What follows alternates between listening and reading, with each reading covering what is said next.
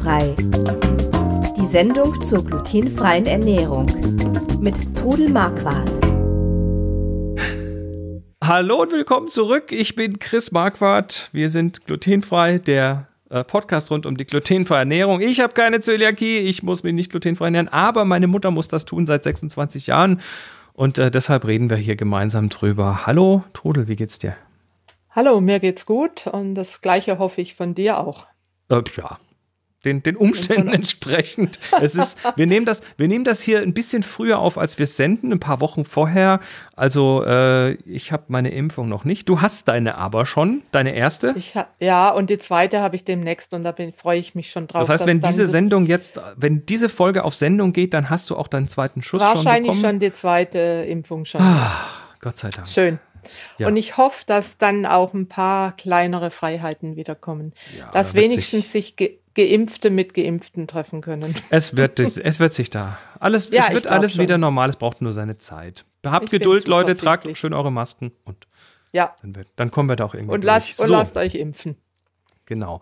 Äh, wir haben hier am Anfang der Sendung immer unsere zwei Hinweise. Der erste Hinweis, diese Folge wird unterstützt von Share. Da reden wir nachher in der Sendung noch ein bisschen drüber. Und der zweite Hinweis, wie immer, wir sind weder Medizinerinnen noch Ernährungsberaterinnen.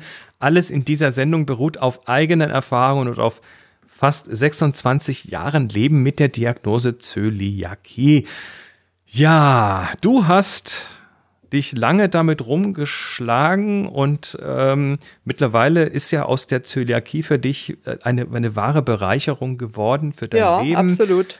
Du mhm. hast, du hast tolle Leute kennengelernt, du hast äh, Bücher dazu geschrieben, du hast eine Website, auf der über 1300 Rezepte sind.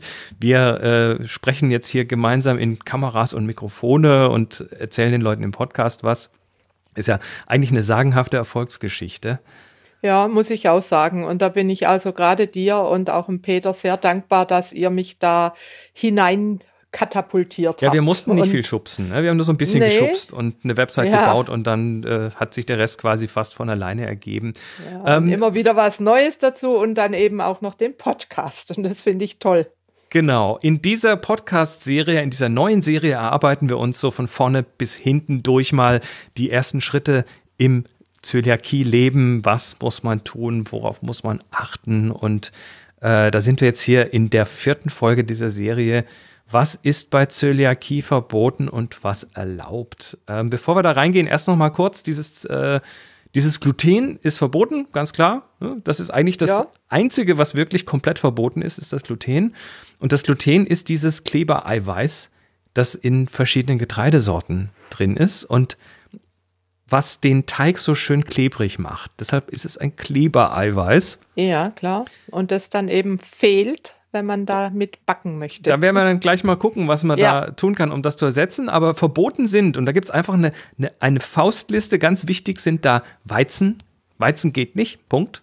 Mhm. Roggen, Hafer, Gerste, Dinkel, ähm, was noch? Gerste, Dinkel, ah.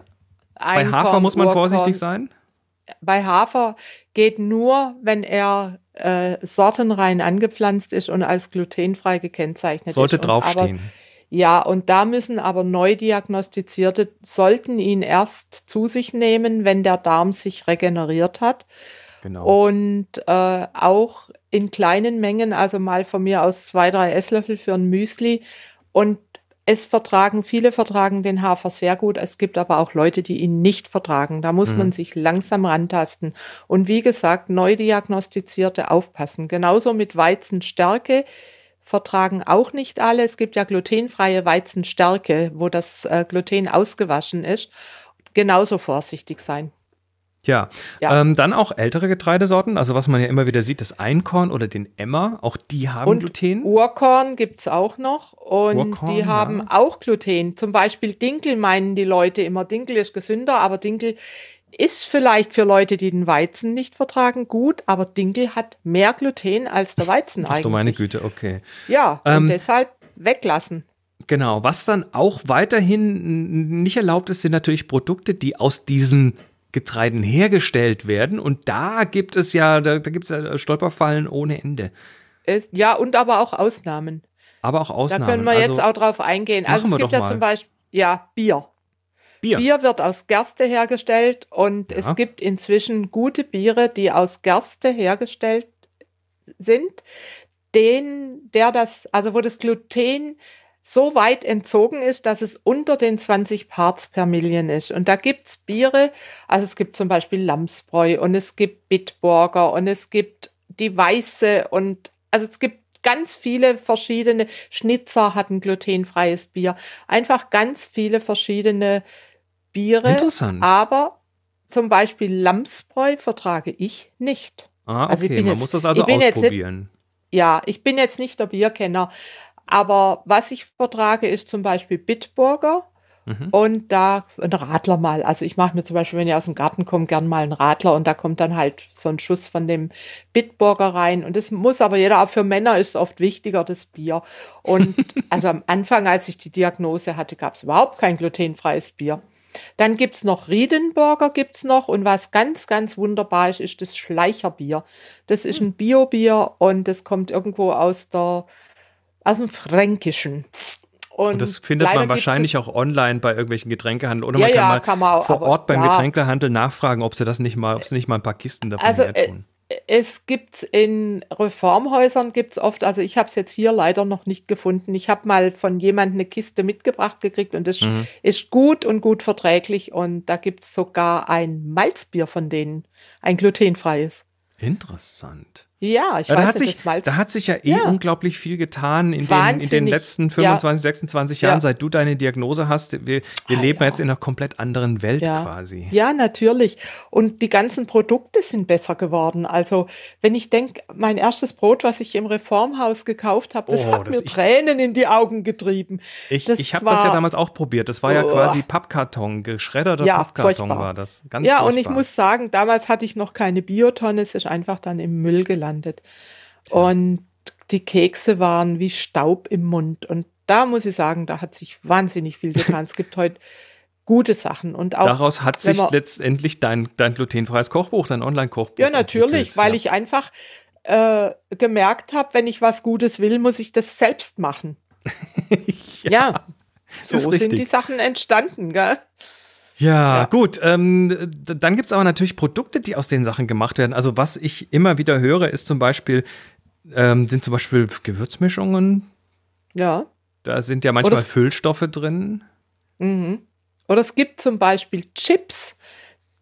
Ich glaube, Funny Chips oder was sind. Da steht glutenfrei drauf und sie haben aber Gerstenmalz drin. Und da kommen die Leute immer und sagen, ja, das darf ich doch aber nicht. Aber es steht glutenfrei drauf und dann dürft ihr das dann diese Firma bestätigt, dass dieser Glutenwert unter 20 Parts per Million ist. Also, also das ist ein gesetzlicher Wert, über den man das genau. nicht draufschreiben kann, aber wenn es drunter liegt, darf man das, okay. Und die haben also das Recht gekriegt, das müssen sie sich auch erkaufen, dass es als glutenfrei gekennzeichnet wird. Also die durchgestrichene Ehre, das ist also geschützt und äh, kann man nicht einfach drauf machen. Das muss man dann über die Zöliakiegesellschaft sich genehmigen lassen. Genau. Das ist am Anfang ein bisschen ein Lernprozess. Ne? Man muss da am Anfang ja, so ein bisschen ja, ja. aufpassen. Ähm, deshalb gibt es ja uns zum Beispiel auch, wir informieren über solche Sachen. Ähm, da, da, eine Sache, die immer wieder kommt, sind so Dragé-Ummantelungen, die möglicherweise auch irgendwelche Stärken und sonstige Sachen drin haben, die vielleicht ja, nicht glutenfrei sind. Gibt also, aber inzwischen, also ich weiß, ich, die habe ich sehr vermisst, Schokolinsen. Aber die gibt es inzwischen auch mit, mit einer Reisummantelung. Also einfach, wie gesagt, lesen. Gut, also lesen, äh, Zutatenlisten, auch da werden wir noch ein bisschen mehr drüber sagen, aber letztendlich ja. habt ihr ein Produkt und auf der Rückseite von dem Produkt steht das Wort Zutaten Doppelpunkt und danach bis zum Punkt die Zutatenliste. Und da muss, wenn Gluten drin ist, muss es auch fett gedruckt hervorgehoben sein. Ja, aber jetzt nochmal eine Ausnahme bei Zuckerstoffen. Es gibt äh, Dextrose oder so, kann aus Weizen hergestellt sein, Aha. ist aber glutenfrei, weil es ein Zuckerstoff ist. Ansonsten müsste also, es fettgedruckt in der Zutatenliste gekennzeichnet ganz sein. Ganz genau. Also da okay. gibt es einfach so die bestimmten Sachen, die man wissen muss. Mhm. Und ja, aber das lernt man einmal und dann ist gut. Und falls ihr, falls ihr das nicht lesen könnt, weil ihr schlecht seht, in vielen Supermärkten hängen an den Regalen auch Lupen zum Gucken. Ja, genau. Also nutzt ja. die ruhig. Ja. So, jetzt haben wir aber die negative Sache mal aus dem Weg. Also verboten, äh, pfui, kacke. Aber jetzt gucken wir mal, was man essen darf. Und das ist eine ganze Menge, die man äh, glutenfrei noch zu sich nehmen darf. Und ähm, da fangen wir mal an bei Reis zum Beispiel. Reis und alle Produkte, die aus Reis gemacht sind, Reismehle, Reiswaffeln, Reis gekocht, alle Reissorten im Prinzip, ähm, sind erlaubt. Ja, also wenn nichts beigemischt ist. Äh, ähm, ich rede jetzt immer, nicht von irgendwie Fertig, Fertigmahlzeiten, ja. wo dann vielleicht ja, ja. noch was anderes beigemischt ist, aber so Reis, den man sich so als Reis kauft, da muss man sich keine großen Gedanken machen. Also früher waren sie sich nicht sicher, ob der Wildreis Gluten enthält, aber inzwischen ist es auch so, dass der Wildreis auch glutenfrei ist. Ja. Weil, ja. Dann Kartoffeln. Ja. Ne? Kartoffeln wieder vorsichtig bei, bei Kartoffelprodukten, also Kartoffelchips zum genau. Beispiel. Äh, oder auch Pommes frites oder so, da kann überall etwas dran sein. Gucken, aber solltet ihr jetzt einfach mal so, eine, so, eine, so ein, so ein Netz äh, Sieglinde kaufen und euch die kochen, ja, dann habt ihr damit kein Problem, dann ist das ja. glutenfrei. Und ich empfehle eigentlich auch am Anfang der Diagnose, fangt erstmal an, die ursprünglich glutenfreien Produkte zu essen und nicht zu viel Ersatzprodukte. Da muss sich der Körper nämlich auch erst dran gewöhnen an diese neuen glutenfreien Sachen und dann haben die Leute kriegen keine Ruhe und haben trotzdem Bauchschmerzen. Also tastet euch erstmal rein in diese glutenfreie Ernährung mit den ursprünglich glutenfreien ja. Produkten. Und dann fängt man natürlich, weil Brot gehört zu unserem Leben dazu, dann fängt man natürlich auch an mit Brot und äh, einfach immer wieder etwas Neues dazu und nicht gleich also ich sage immer, die Zöliakie-Betroffenen, die haben am Anfang ein Hamstergehen. Dann wird erstmal überall, wo ist, sie sind. Ist aber verständlich. Ist ja verständlich. Wird ne? eingekauft, ne? oh Gott, das ist ja glutenfrei. Und dann kauft man und kauft man und hat einen Haufen Sachen. Und, und man lernt gesagt, in kurzer Zeit unglaublich ja, viel über seine Ernährung. Ne? Ja, genau. Und sachte damit anfangen. Genau. Ähm, ja, Mais ist, gehört auch zu den glutenfreien Sachen. Ja, klar. Also Mais und Mais, Maisstärke, Maismehle. Maismehle, ähm, genau. Genauso der Buchweizen, da steht zwar Weizen ja. im Namen, aber der hat ja. kein Gluten. Aber wie gesagt, auch jetzt nochmal gerade zu den Mehlen. Wenn ihr Mehle kauft, bei Mehlen muss glutenfrei draufstehen. Zum Beispiel Richtig. Mais. Da sollte glutenfrei draufstehen, weil dieser Mais könnte in einer Mühle gemahlen sein, die andere Dinge schon vorher gemahlen hat. Also eben ja. glutenhaltige Sachen. Und deshalb bei Mehlen muss immer glutenfrei draufstehen. Genau. Äh, Maismehl, Buchweizenmehl, Maniok. Maniok ist, ist es nicht Süßpfeilwurzel, Kartoffelwurzel nee, das, oder so? Nee, nee, nee, nee, nee. Maniok ist äh, ne, auch eine Wurzel.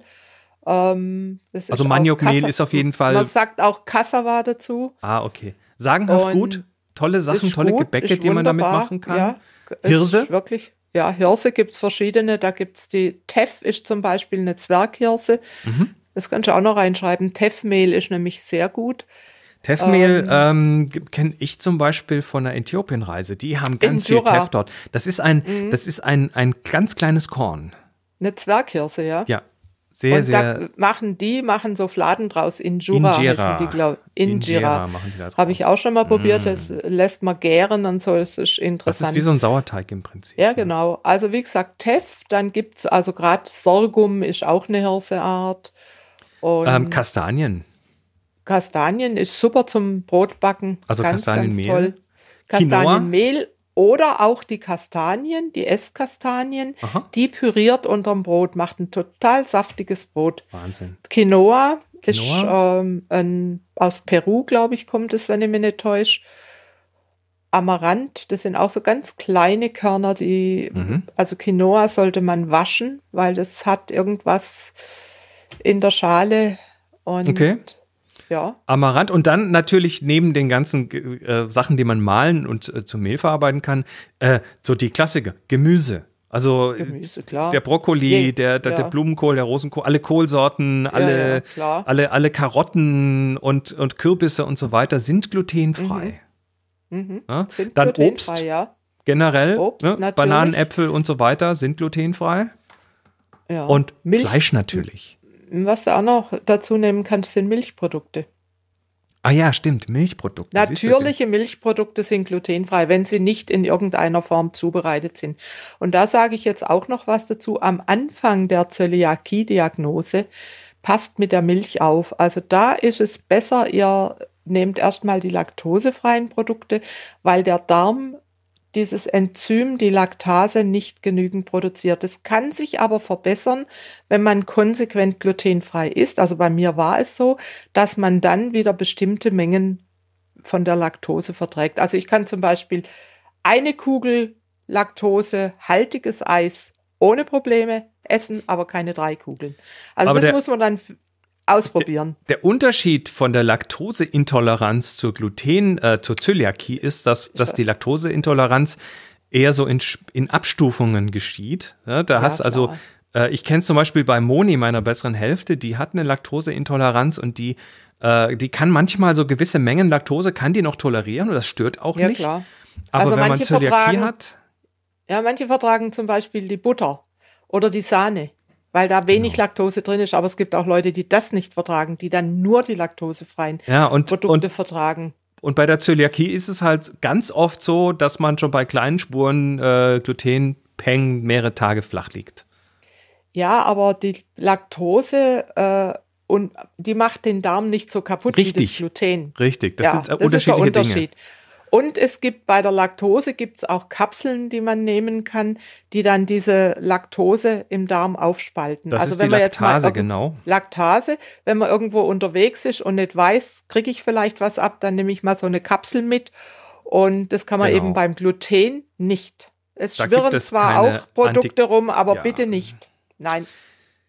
Nicht wirklich. So, jetzt haben wir also hier äh, mal versucht, irgendwie was aus Reismehl und Maismehl und Hirse und Teff und Sorghum und Quinoa zu backen.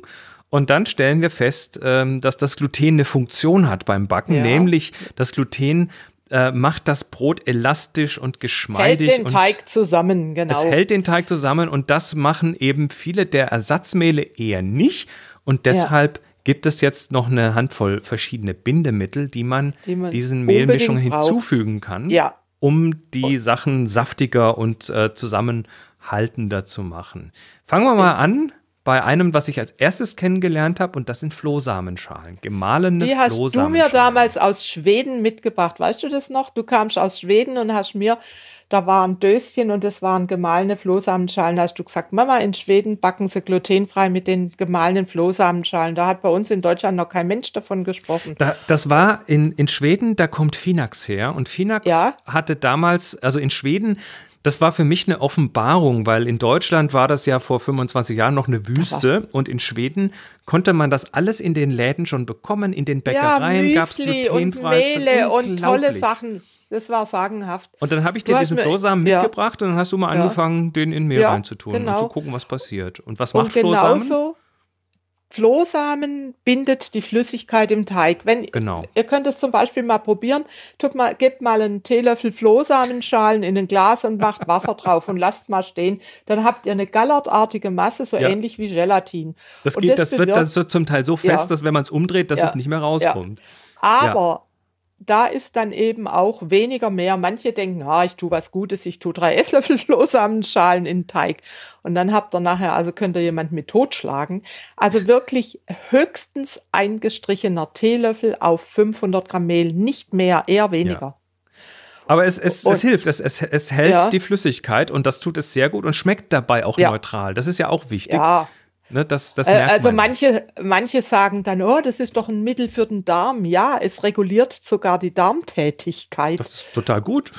Ja, es ist gut. Also ihr schadet euch damit nichts. Und, und es gerade bei Hefeteigen ist es besonders wichtig. Genau. Ich möchte ich möchte es nicht missen.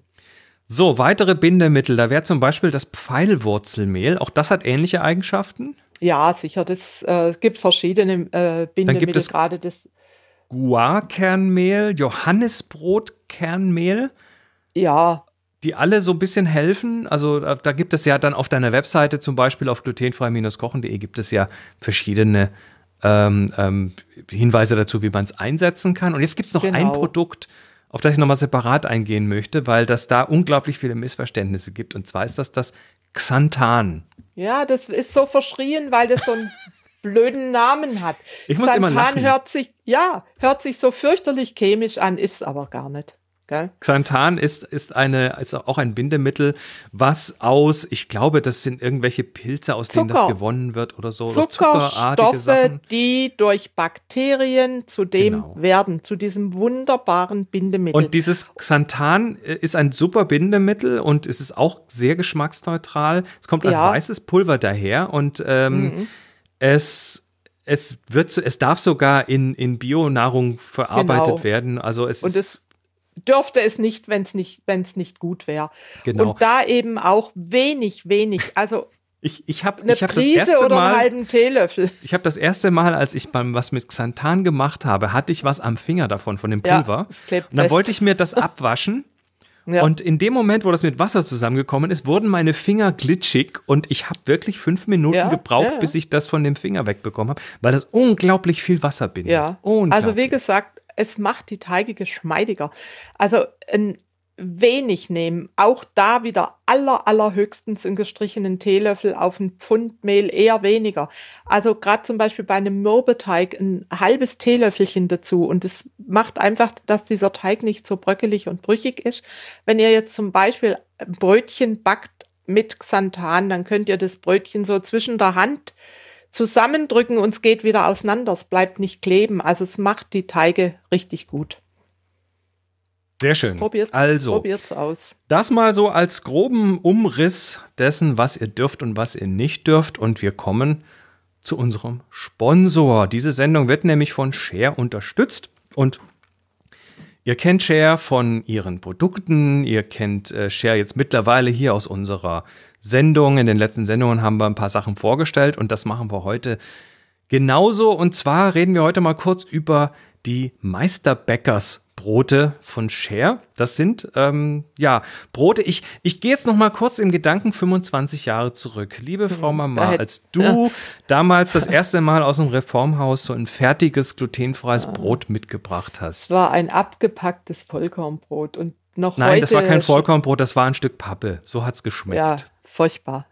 Also, ähm, es hat sich viel getan in den letzten 25 Jahren und was sich eben oh, auch ja. getan hat, ist, dass äh, so Firmen wie Share jetzt tolle, tolle Brote haben, also fertige Brote. Solltet ihr also jetzt irgendwo ja, mal schnell was da haben wollen, was weggepacktes oder vielleicht überhaupt das mit dem selber backen gar nicht so toll äh, können oder ihr traut es euch nicht zu, dann schaut euch unbedingt mal die Meisterbäckers Brote von Share an.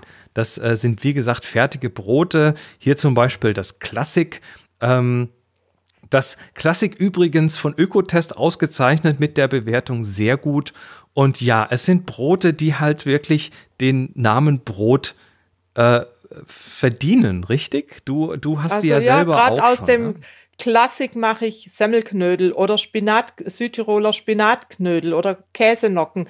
Da nehme ich dann das dazu. Oder ich habe heute gab es bei uns eine Spargelcremesuppe und da mache ich aus dem Klassik mache ich dann Würfelchen und Bratze in Butter-Olivenöl-Gemisch an, habe wunderbare Croutons aufs Brot.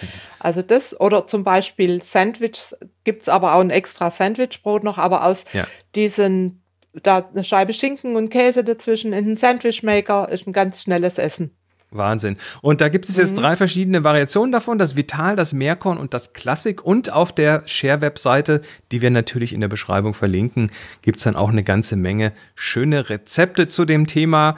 Ähm, hier zum Beispiel ein äh, vitalen, ein Brot mit vitalem Frischkäse, Joghurt, Aufstrich und Speck. Meine Güte. Mhm, ich gut, sollte diese Sendung nicht vorm Mittagessen aufnehmen. Ich ja, krieg, mir läuft's Wasser das, im Mund Ich habe Gott sei Dank gegessen, aber ich kann dir ja nichts abgeben. Gut, auf jeden Fall, äh, das sind äh, wirklich tolle Produkte von Share. Das ist kein Vergleich mehr mit dem, was man vor 10, 20, 25 Jahren bekommen hat. Noch ein Tipp von mir: Diese ganzen Brote schmecken meiner Meinung nach getoastet noch besser. Genau, da ihr habt ja sicher, wenn ihr hier aufgepasst habt, einen eigenen glutenfreien Toaster zu Hause. Da wirft man die mhm. rein und dann und sind sie noch besser. Genau. Ja, wir sagen herzlichen Dank, Cher, für die Unterstützung unserer Sendung. Ähm, das finden wir super toll und kommen wieder zum Rest der Sendung. Frag Trudel. Es ist wieder Zeit, dass wir eure Fragen beantworten. Ähm, wir erklären es euch noch mal ganz kurz. Wir haben auf unserer Webseite glutenfrei, glutenfrei-kochen.de hier den die, die Fläche Podcast. Wenn ihr da drauf geht, dann findet ihr da nicht nur unsere Podcast-Episoden, sondern einen grünen Knopf. Und auf dem steht Frag Trudel. Und wenn ihr da draufklickt, dann könnt ihr uns eine Frage oder einen Tipp oder einen Hinweis oder auch gerne Lob und Kritik reinschreiben. Das kommt dann hier in die Sendung. Und heute hören wir von Sandra, von Jenny und von Thomas. Die Sandra fragt, äh, ah, die hat, die hat Stollen, die will Stollen machen. Okay, das ist nicht mehr ganz heute aktuell. Die Frage lag wohl schon ein paar Monate rum bei uns, aber trotzdem, der nächste Weihnachtsstollen kommt bestimmt. Kommt Deshalb bestimmt, genau. fragt sie, wirken sich 100 Gramm mehr Butter im glutenfreien Stollen negativ aus? Also ja, sie will also mehr, mehr Butter in ihren Stollen werfen. Ja, aber das würde für meine Begriffe den Teig zu schwer machen. Also ich würde höchstens 50 Gramm mehr nehmen. Also das ist, der Teig ist dann zu schwer. Ich, ich denke, sie kann es vielleicht mal mit einer kleineren Menge ausprobieren. Ja, oder? genau. Probier's doch mal mit 50 Gramm aus und wenn du dann zufrieden bist mit dem Ergebnis, kannst du das nächste Mal 60 Gramm nehmen. Genau, Teig ist immer so eine, so eine schöne Balance ja, zwischen, zwischen Aufgehen und, und schweren ja. Sachen, die ihn zusammenfallen ja. lassen. Muss man Gut, vorsichtig ich mein, sein. Stollen geht sowieso nicht so sehr auf, aber trotzdem, also da ist wahrscheinlich ist das ein bisschen viel, 100 Gramm mehr Butter. Gut, die Jenny hat die Frage. Hallo Trudel, äh, vielen lieben Dank für deine tollen Rezepte und Tipps. Ich habe zwei Fragen.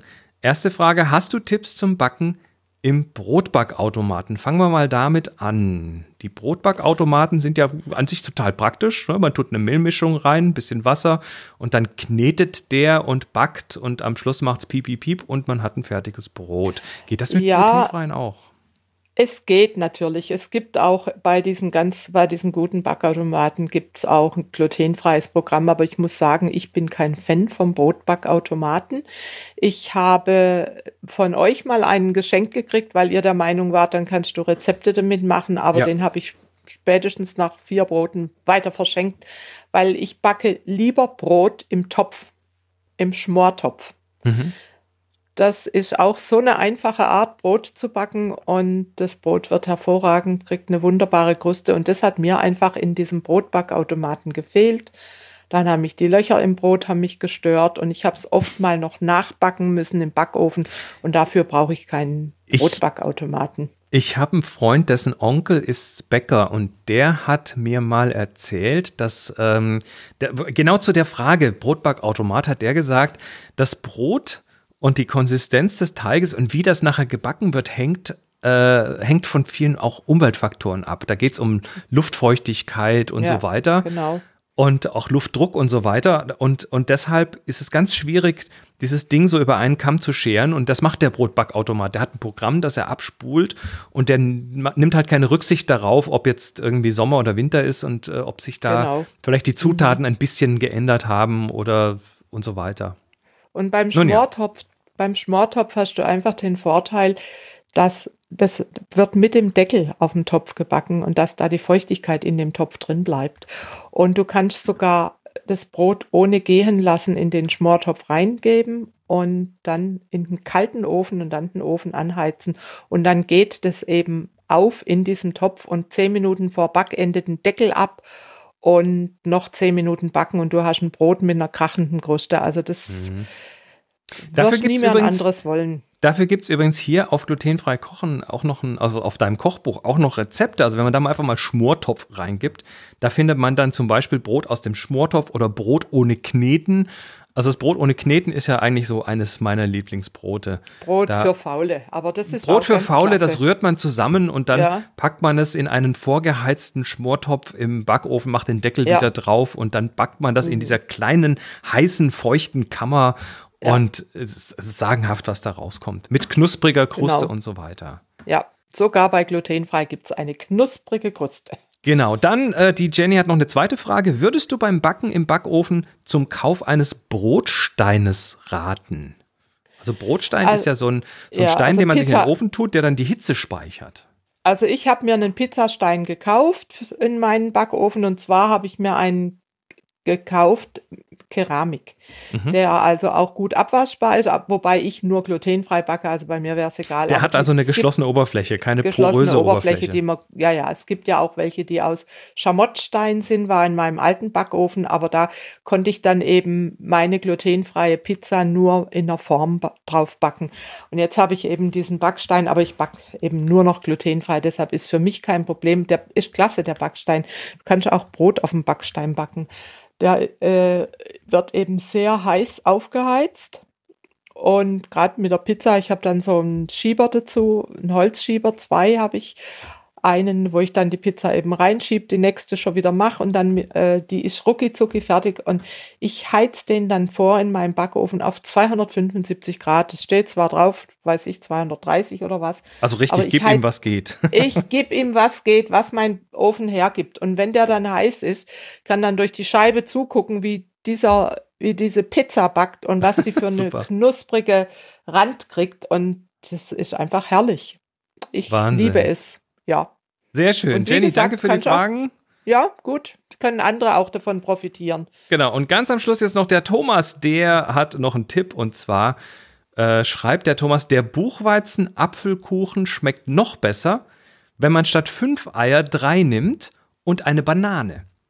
Allerdings braucht dann der Kuchen im Ofen circa 20 Minuten länger, also am Schluss etwas runterdrehen und oder mit Backpapier abdecken. Ja, das ist doch Kreativität beim Backen. Ja, das ist doch Thomas, klasse, danke, oder? danke für den Tipp. Und es ist nämlich auch so, gerade Leute, die die Eier nicht vertragen, die können sogar Eier durch Banane, also eine reife, zermanschte Banane in den Rührteig anstatt Eiern reingeben. Ja. Oder auch Apfelkompott zum Beispiel. Ich meine, das, das kennt man. Die Banane, so eine reife, die wird ja so ja. richtig glitschig, wenn man die zer zerdrückt. Und, und die, die, die hat dann ja. auch eine ähnliche Eigenschaft wie so ein Ei.